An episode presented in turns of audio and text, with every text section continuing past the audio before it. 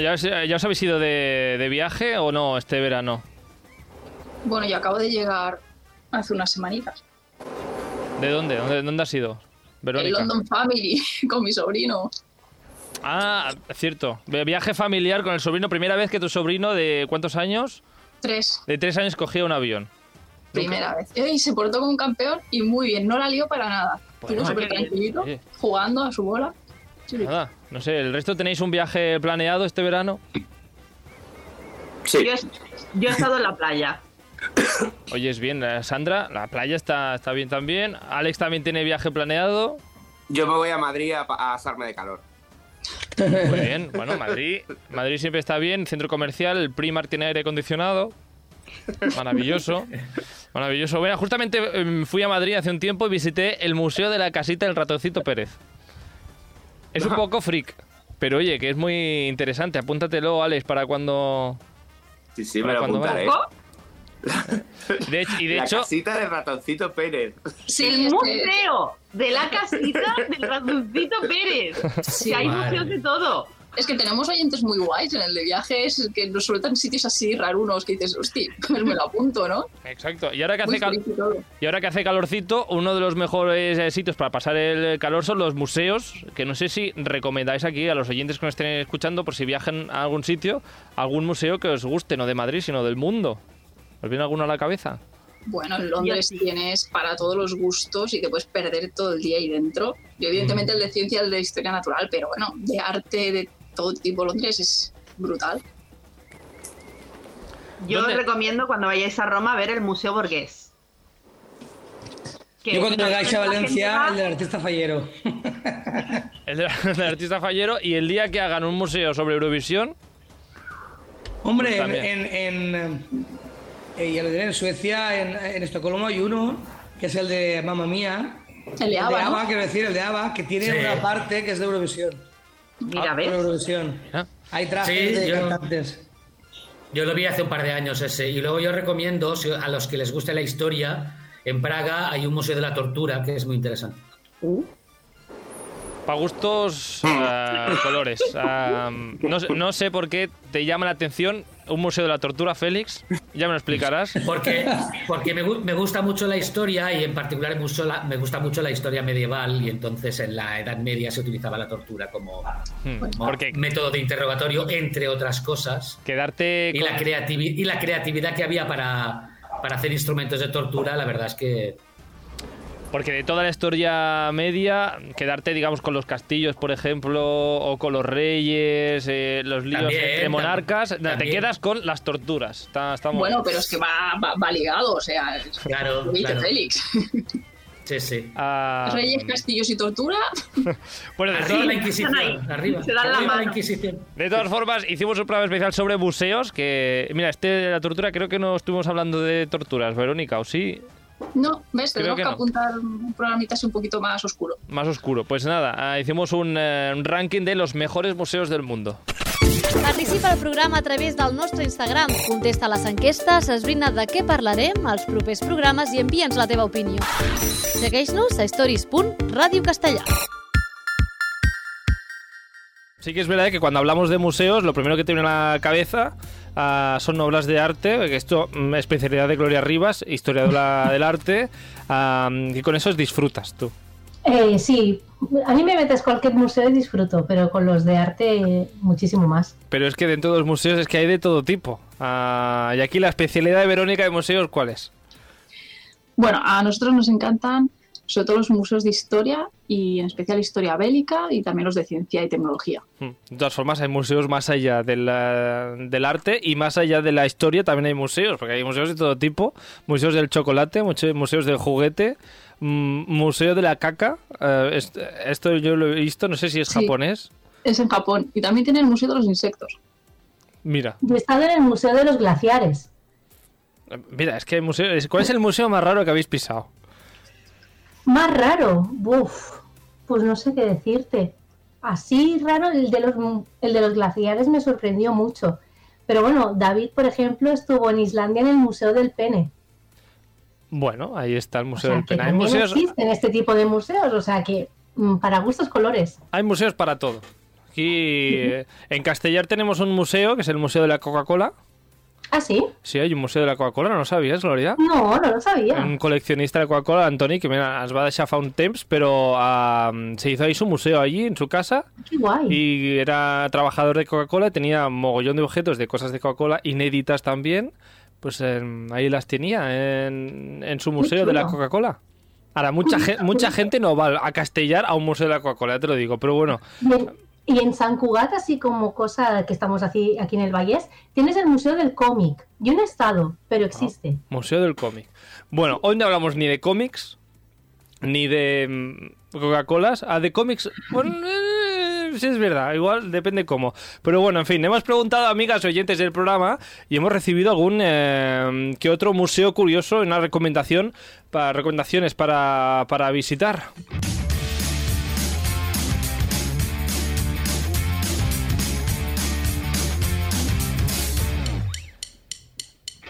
Unos curiosos y, no- y algunos otros no tan eh, curiosos. La, verdad es que eh, vamos a empezar por lo clásico, vamos a empezar por los museos, digamos, eh, de arte y vamos a centrarnos primero con estos museos madrileños que nos han recomendado. Y es que Joaquín, por ejemplo, un oyente, nos habla de su experiencia en el Museo mm, Reina Sofía. A ver, no sé si habéis estado o no, pero a ver qué cuenta Joaquín.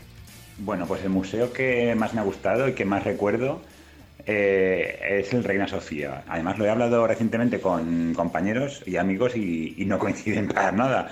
Pero a mí me gustó mucho. Lo recuerdo como un museo fácil de ver y sobre todo recuerdo la sensación que me causó ver el Guernica.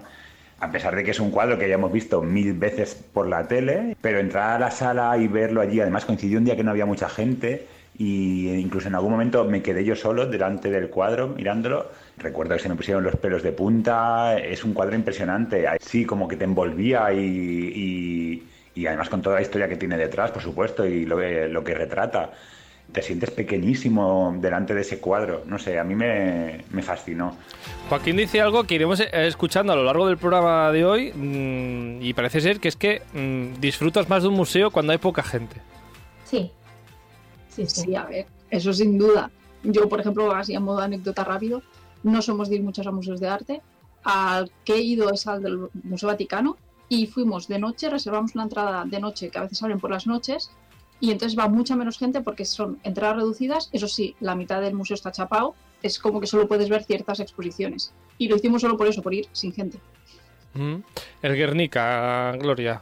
Es impresionante, es impresionante. O sea, es lo que dice Joaquín, que es, es un museo muy fácil de ver porque muchas de las exposiciones son, o de las obras expuestas son exposiciones temporales, pero el edificio en sí es un edificio moderno que es muy bonito. En la puerta hay una escultura de Roy Lichtenstein que también es maravillosa y la sala del Guernica es fascinante. O sea, antes de verlo, si no me equivoco, habían como unas pequeñas vitrinas con los esbozos del, del cuadro y luego te encuentras aquel enorme mamotreto que, como dice él, te quedas con lo, bueno, se te ponen los pelos de punta y es impresionante.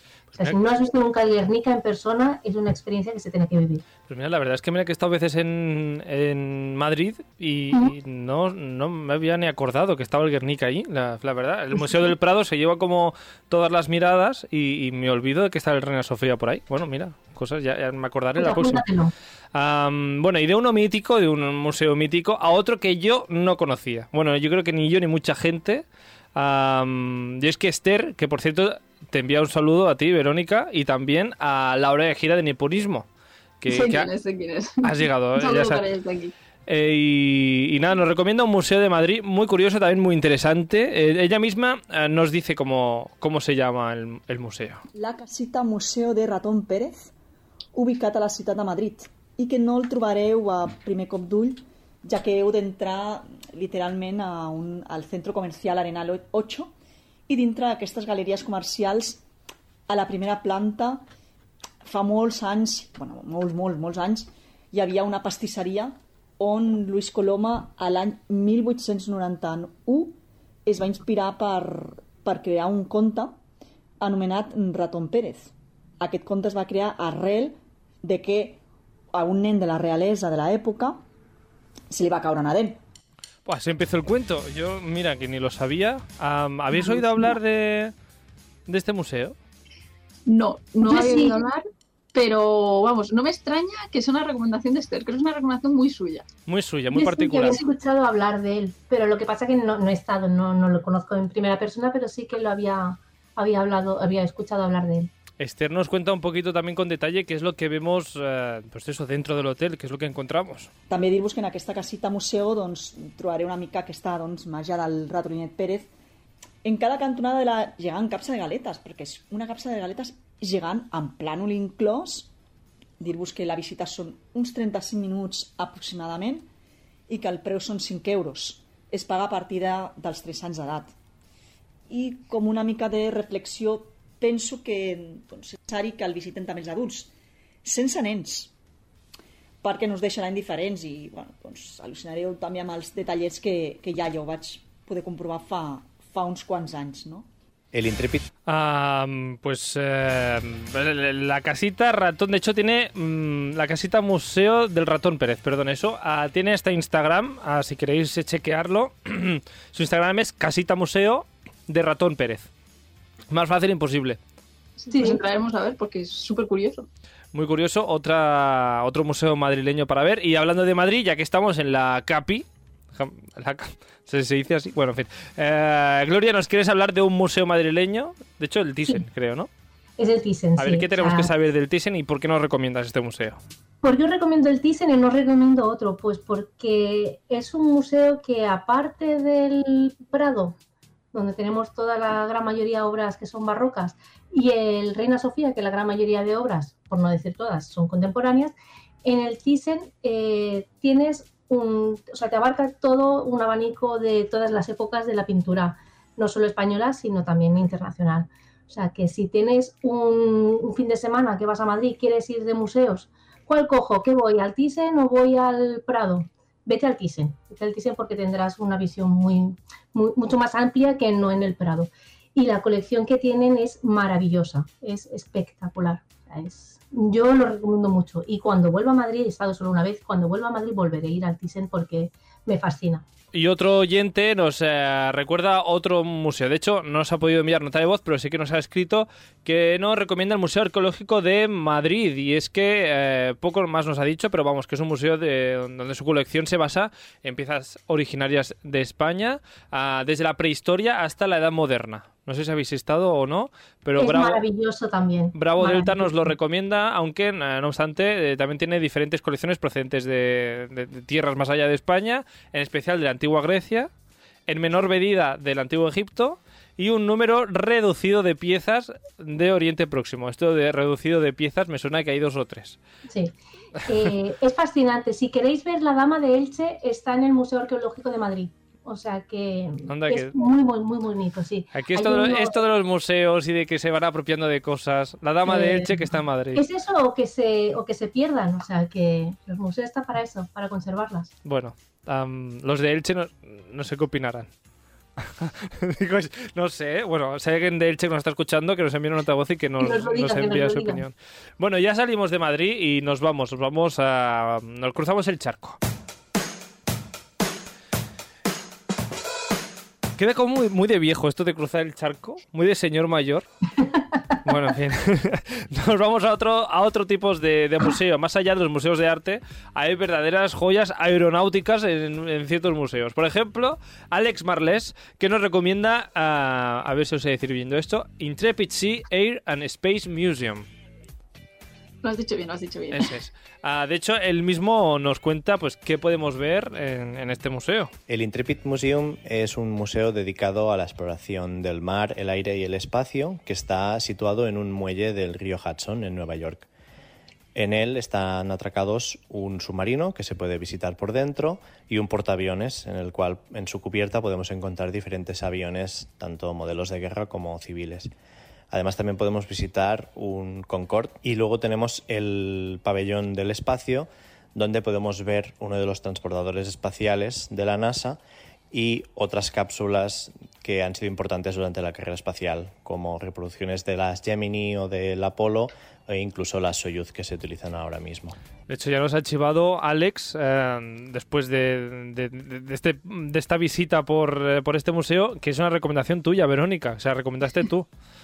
Sí, sí. Es, bueno, Alex es un amigo y pues eh, fue después de que nosotros visitáramos eh, Nueva York y como compartimos así gustos y tal, le dije que no se lo podía perder. Ah, porque es que es impresionante. El portaaviones, no solo visitar lo que es un portaaviones en sí, porque además este portaaviones intervino en la, segunda, en la Segunda Guerra Mundial y en la de Vietnam, y podéis ver cómo se vivía a bordo, y hay veteranos que te los vas encontrando y te explican detalles de, cómo era la vida a bordo. Sí, sí, nosotros estuvimos hablando con, con un par, súper guay. Sino que aparte está lleno de aviones, como lo ha dicho, de todo tipo. Y bueno, el poder visitar uno de los transbordadores espaciales, que por cierto, este es el Enterprise, eh, es uno de los que se conservan, que están en diferentes museos. Este no salió al espacio, ¿vale? Este fue el primer transbordador y este se utilizó para pruebas atmosféricas y aterrizaje. Entonces no tiene lo que son los propulsores. Cuando Ujú. alguien lo ve, uy, pero si este no tiene propulsores, es porque no llegó a ir al espacio. Y se le puso Enterprise porque los, a las fans de la saga Star Trek, a la que supieron que se estaba construyendo, eh, inundaron de cartas las Casa Blanca, diciendo que el primero tenía que llevar el nombre de, de la famosa nave. Claro. Y bueno, yo lo recomiendo muchísimo y entra en algunos pases de estos famosos de Nueva York que tienen diferentes entradas, Mm. buscarlo porque sale a cuenta. Si no, la entrada son 33 dólares. Pues oye, mm, apuntadísimo para alguien que yo me sé que va a ir a Nueva York este mm, verano. Ah, y, luego, y no nos vamos. Dime, Verónica. Y por cierto, eh, Soy Leyenda se ha grabado allí la película. Hay una escena en la que sale Will Smith encima de un avión negro jugando a golf. Es encima de- del Blackbird que está allí y, y se rodó allí. Pues mira, hasta, hasta mm, rodajes de película podemos ir, ah, podemos visitar. Bueno, y, nos quedamos en Estados Unidos y nos vamos, nos cambiamos un poquito de ciudad, no muy lejos, y es que Alex, ah, la cosa va de Alex, es otro Alex, ah, nos recomienda otro museo parecido, pero antes por eso tiene una reivindicación que hacer. Tiene algo muy serio que decir Alex, a ver si estáis de acuerdo o no. Pues yo voy a aprovechar para reivindicar que Washington DC merece más que una excursión de un día desde Nueva York, porque es mucho más que el National Mall. Puedes visitar el Capitolio, la Biblioteca del Congreso, la Casa Blanca, el Pentágono, subir al obelisco, el cementerio de Arlington, disfrutar de un partido de los Wizards e incluso el zoo en temporada navideña lo ponen precioso. Y sobre todo sus museos, que son absolutamente maravillosos y además la mayoría gratuitos. Estamos, sí, un aplauso para, para Alex, por favor. Está pidiendo Gloria y Verónica. Total, Totalmente. de acuerdo. Sí, Nosotros sí, tres días. Sí. Tres días y te aseguro que no vimos todo, todo lo que había por ver. Sí. Y también entramos al. Pentágono. La- ¿Tú sabías que podías entrar al Pentágono a verlo? Yo lo he visto desde fuera, dentro no he entrado, pero fuera sí que he estado.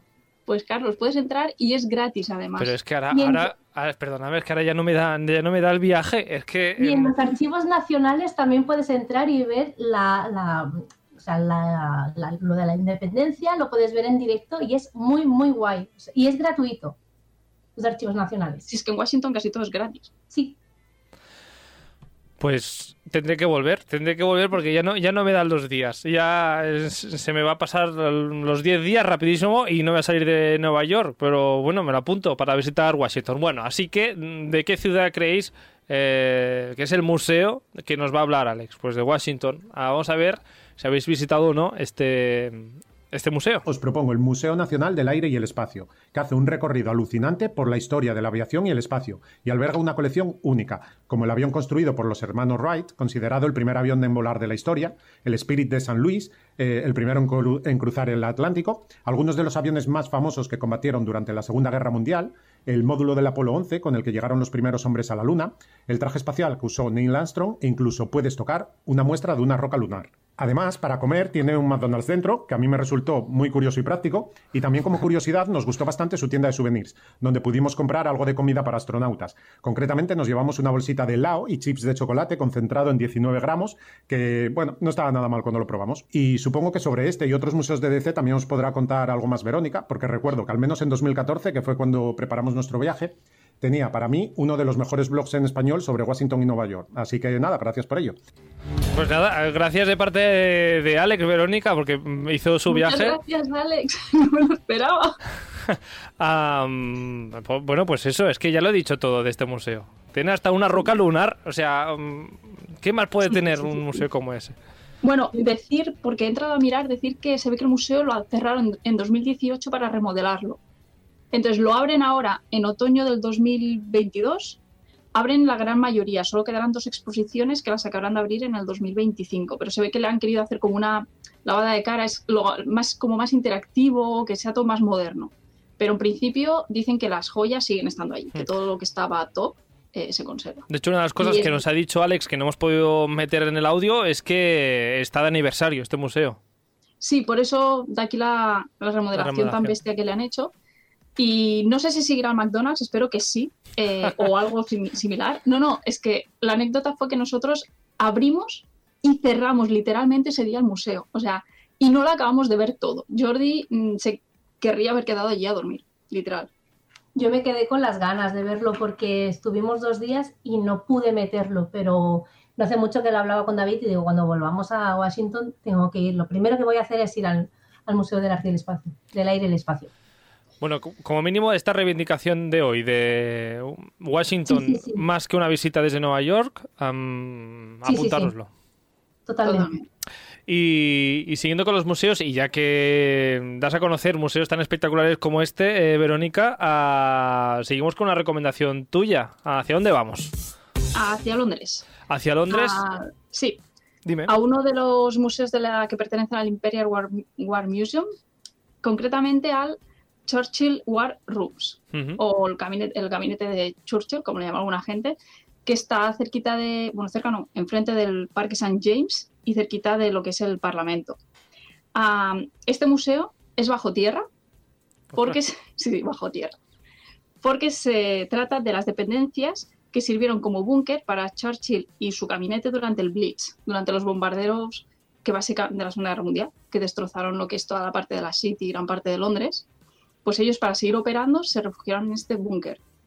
Entonces, básicamente, tú lo que haces es una visita a través de los túneles. Se han conservado muchos objetos originales, las exposiciones te muestran cómo era el trabajo el día a día allí y la audioguía, que es gratuita, te va contando con audios de las personas que trabajaron allí, secretarias, asistentes, pues cómo era el día a día, qué decisiones se tomaron. La exposición, luego también hay una exposición muy grande con muchos documentos sobre la vida de Churchill, que a veces era un poco controvertida. Ah, y la verdad es que la gente que no lo subestime, porque es bastante grande el museo. Tú, tú vas a pensar que no, que es un búnker y que sea pequeñito, pero las dos horas largas te las puedes echar perfectamente y sin leer todo. Nosotros al final sencillamente nos dejamos guiar por la audioguía y escuchando los audios porque estaban muy, muy trabajados y se hizo muy ameno. Lo único que, bueno, la entrada cuesta 26 libras, pero si tienes el 2x1 del transporte en Londres, eh, te sale a cuenta. Ujú. Ah, bueno, igualmente, si te interesa la temática, oye, pues, pues bien pagados están también. Desde luego, y es que la recreación está muy chula, la verdad, es, es muy bonito.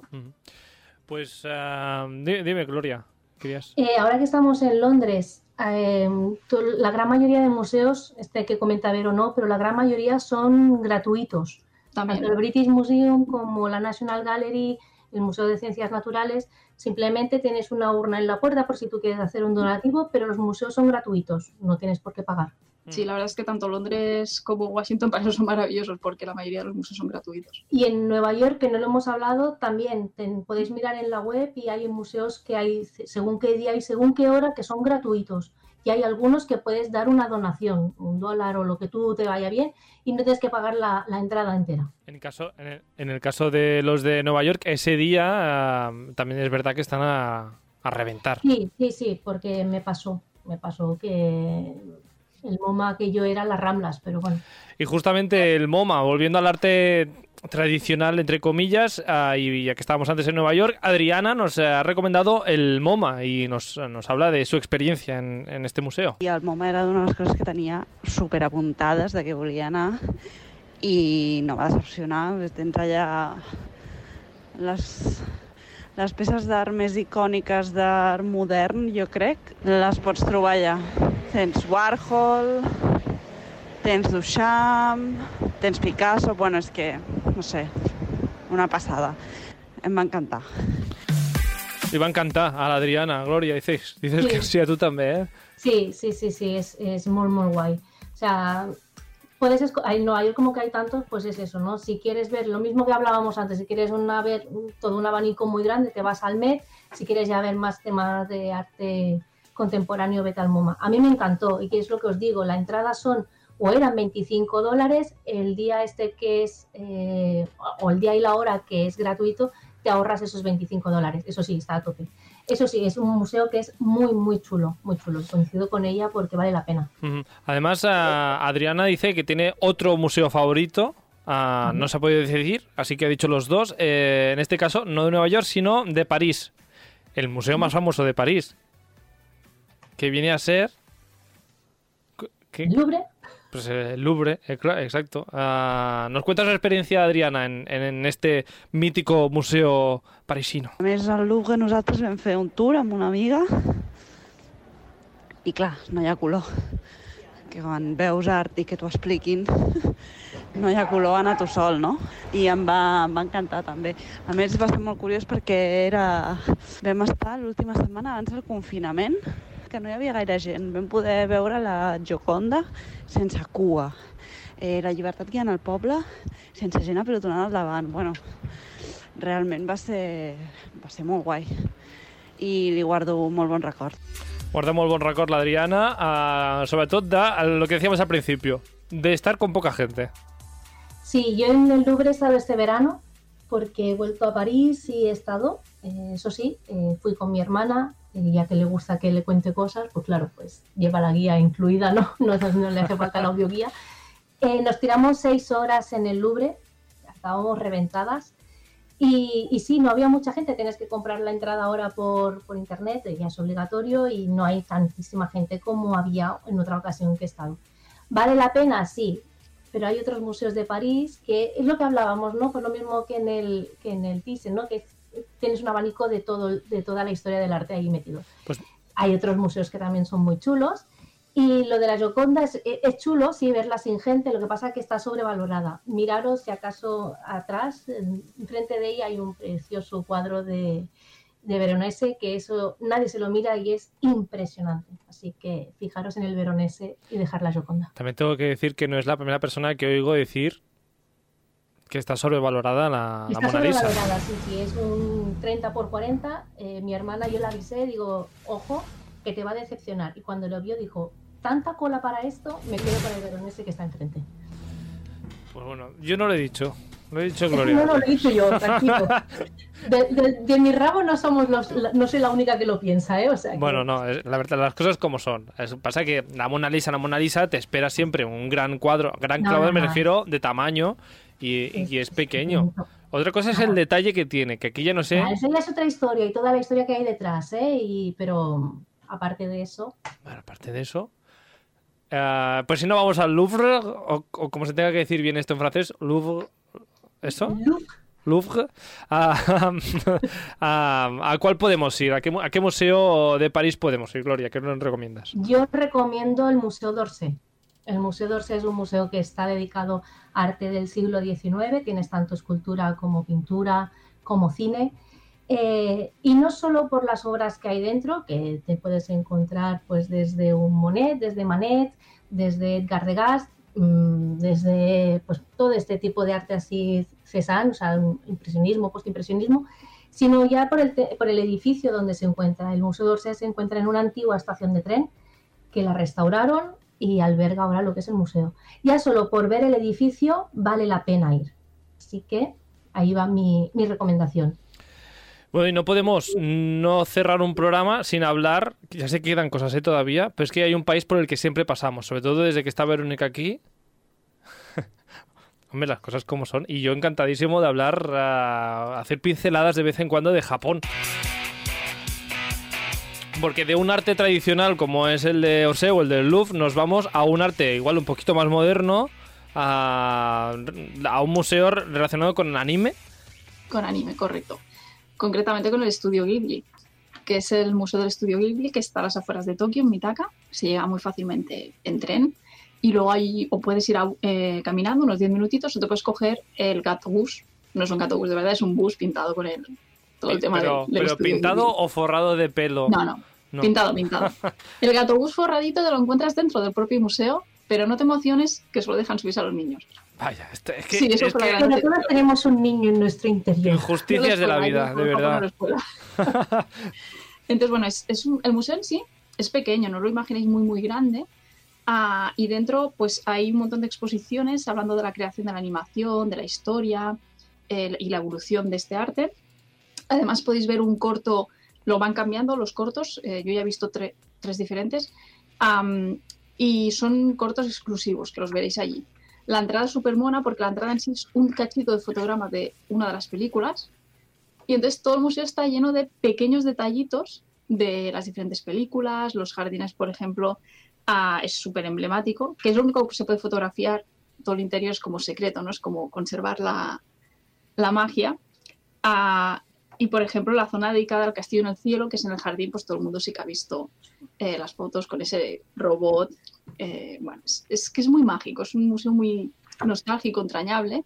Eso sí, yo lo recomiendo para el que sea muy, muy, muy, muy fan de Ghibli, ¿vale? Porque tampoco es tan grande. Pero es una monada. No sé qué tal quedará. Antes eh, era muy difícil conseguir entradas, tenías que estar muy al quite justo cuando las sacaban a la venta para hacerte con ellas. Pero claro, ahora abren justo este año el Ghibli Park cerca de Nagoya, que eso sí que va a ser bestial, la representación temática. Entonces, bueno, no sé si mejorará eso el tema de visitas al museo o no. Bueno, estaremos pendientes a ver si, si es fácil o no llegar a, la- las eh, entradas. Mm, De todas formas, lo que dices tú, es que ahora se va a abrir este parque temático barra museo a Ghibli y las colas van a estar en el otro lado.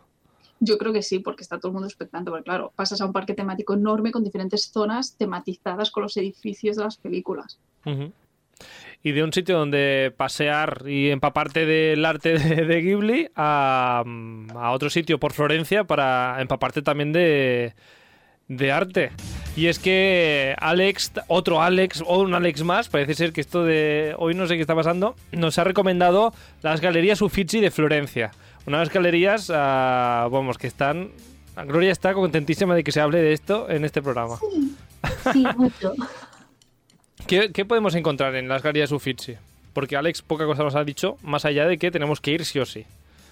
Ah, vale, pensaba que, que, que había audio de Alex. No, ahí está. Eh, Este Alex le ha dado un poquito más de pereza de enviar una. Tiene vergüenza. Bueno, en las galerías Uffizi pues tienes todo el tema de arte renacentista. Eh, cuadros así icónicos, te puedes encontrar la Venus de Botticelli o te puedes encontrar pues la Primavera también de Botticelli. Es muy bonito, además el, lo que es el edificio es un antiguo palacio, está en el centro, justo al lado de la Piazza de la Signoria, muy cerquita también del Ponte Vecchio. Bueno, Florencia es un puño, o sea que en cualquier sitio lo encuentras rápido y vale la pena. Y ya que estamos en Florencia, yo te así em, me tomo la licencia de recomendarte un par más. La, la Galería de la Academia, donde está David de Miguel Ángel, que es Mm. espectacular. Espectacular. Y luego hay un museo que no está muy lejos del, de los Uffizi, que es el Museo Bargello, que es un museo de escultura. Es un museo que es muy poco conocido, la gente no va, se va primero pues, a la academia o se va a los Uffizi, pero vale mucho la pena. O sea, el Museo Bargello es ole. Pues mm, ole, ol- bueno, es que en Florencia es que casi levantas una piedra y aparece una escultura. Es que Sí, es que ya es un, toda ella ya es un museo. ya es un museo. Y de todas formas, acabamos hoy con dos recomendaciones que, que os faltan por eh, comentar. Lore, ya que estás, a- acaba tú porque nos vas a hablar de uno de los museos, de uno de los pintores más famosos, digamos, de, de la historia. El señor Bangkok, que tiene un El museo. Que tiene un Pues museo, ¿dónde y por qué lo recomiendas? Os llevo a ver el museo de Van Gogh, que está en Ámsterdam. Eh, ¿Por qué os llevo a ver este museo? Porque normalmente encontramos pues, obras dispersas mm, a lo largo y ancho del globo terráqueo y en este museo encuentras todas las que no están allí, ¿no? Tienes toda la, la obra de, de Van Gogh ahí, desde sus inicios hasta, la, hasta el final. Es un museo que es precioso. Eh, los que os gusta hacer fotos en los museos, pues no vais a poder hacer fotos porque no, no dejan hacer. Solo hay un par, de fo- un par de puntos que sí que puedes, pero es un museo que es maravilloso. Yo los clasifico porque yo en los museos soy así de friki y lloro, me emociono, lloro. Y en este lloré mucho, o sea que es un muy buen museo. Yo os lo recomiendo. En Ámsterdam también tenéis el Rijksmuseum, que es un museo que es muy grande, que sobre todo es de pintura flamenca, pero mm, y está, está muy lleno. El Van Gogh también suele haber bastante gente, pero yo os recomiendo que vayáis al Van Gogh. Si tenéis que escoger, iros al Van Gogh. Y de Ámsterdam al último museo de hoy, que está en qué ciudad inglesa, Verónica? Está a las afueras de Londres, a una horita en tren o en coche. Nosotros fuimos en coche porque formaba parte de una ruta. En Bletchley Park. ¿vale? Em, entonces, no sé si os sonará. ¿Habéis visto la película The Imitation Game? Descifrando Sí. el enigma. Sí, sí, con sí. Benedict Cumberbatch. ¿Lo has visto, Carlos? No. ¿Te suena? No. ¿Alan Turing te suena? Me suena, sí. Vale. Eh, eh, Bletchley Park es el recinto secreto donde Alan Turing, ah, que es el padre de la ciencia de la computación y, de la, y precursor de la informática moderna, ah, junto con el resto de su equipo de codebreakers, trabajaron para desencriptar los códigos secretos de los nazis. Entonces, en la película solo te muestran a Alan Turing y su equipo más cercano, pero en verdad allí son unos barracones muy grandes en el que trabajaron miles de personas, la mayoría de ellos mujeres, que eso tampoco se cuenta. ¿Vale? Después de la guerra eso se cerró, era alto secreto, se cerró y se enterró hasta 1970, que ya no dejó de ser alto secreto y decidieron que eso tenía que ser contado y tenía que ser mostrado. Entonces, han rehabilitado los barracones y los despachos y tenéis recreaciones que se pueden visitar donde te explican eh, cómo se dirigía todo el mando de la inteligencia. Ah, mira, eso es una, es una peli. que nos enseña la, la portada de una peli. Sí, son las miniseries sobre este tema de las Ah. mujeres de Bleachery. Eh, vale mucho la pena. Son, Pues lo voy a buscar. son un par de temporadas y es muy buena. Pues gracias porque no la conocía y la, la pienso buscar desde luego. Ah, pues eso. Entonces, eh, básicamente te enseña cómo era la vida allí y en qué consistía toda la cadena de, la cadena de mando de la inteligencia británica, ¿no? Para desencriptar. Ah, evidentemente, eh, la joya de la corona es el The Bomb, que es, una, que es esa máquina que Alan Turing creó para desencriptar la máquina nazi llamada Enigma. Y hay una recreación, hay una que funciona, a ciertas horas al día la ponen en marcha y hay un hombre que te va explicando y le puedes hacer preguntas. Jordi estaba ahí en su salsa, porque evidentemente todos los geeks informáticos conocen a Alan Turing y le encanta este tema, ¿no? Eh, y además aprenderéis muchas cosas curiosas, como por ejemplo, yo sí que sabía de, la de Enigma y el de Bomb, pero resulta que Enigma era la máquina de los batallones, pero no la de los altos mandos. Entonces, también la clave estuvo que el trabajo de Alan Turing ayudó a otro equipo de, de allí mismo a desencriptar la máquina que se llamaba Lorenz, que era la de los altos mandos nazis, y crearon a Colossus. Entonces, entre The Bomb y Colossus, más el trabajo de horas y horas al día que esas mujeres dedicaban para desencriptar y traducir todos los mensajes, se calcula que la Segunda Guerra Mundial se acortó entre dos y cuatro años, salvando un montón de vidas y además, eh, gracias a ellos también se pudo hacer el desembarco de Normandía. Tela.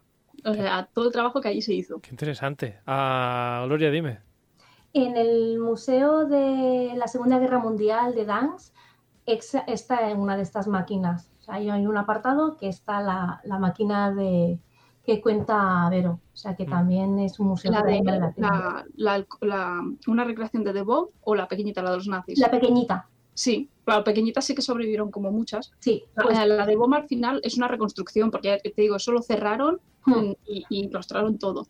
Y el, el hombre nos contaba como anécdota que cuando reconstruyeron a The Bomb, eh, pidieron a dos museos eh, alemanes que entre ellos usaran sus enigmas para pasarse mensajes clave y a ver si ellos eh, conseguían des- desencriptarlo. Ostras. A ver si la The Bomb conseguía desencriptarla correctamente.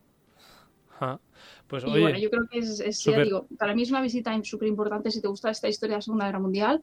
Primero porque recupera la figura de Turing, que por desgracia, a pesar de ser un científico estupendo y que ha aportado tanto a, a la civilización, digamos, em, tuvo un mal final porque, eh, bueno, por culpa del gobierno británico a causa de ser eh, homosexual. Eh, y entonces, bueno, pues creo que hay que ensalzar esa figura. Y luego también porque visibil- visibiliza todo el trabajo de las mujeres, que una vez más siempre queda como enterrado. Yo me lo apunto para que cuando vaya iré a verlo segurísimo. la lista, la lista no para de crecer de cosas para visitar, pero oye, mm, es genial querer, querer visitar una ciudad una y otra vez porque vas descubriendo cosas, así que maravilloso.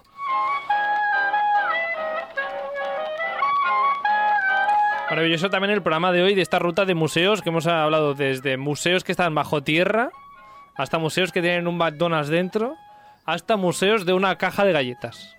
que es la del ratón Pérez. Ah, y nada, y muchas cosas más. Ah, en fin, muchísimas gracias, Verónica Paz, de Viajarco de Verónica, y Gloria Rivas, de La Maleta de Glo. Las podéis seguir a las dos porque os recomiendan cosas ta- tan interesantes como las que habéis escuchado hoy aquí en el programa.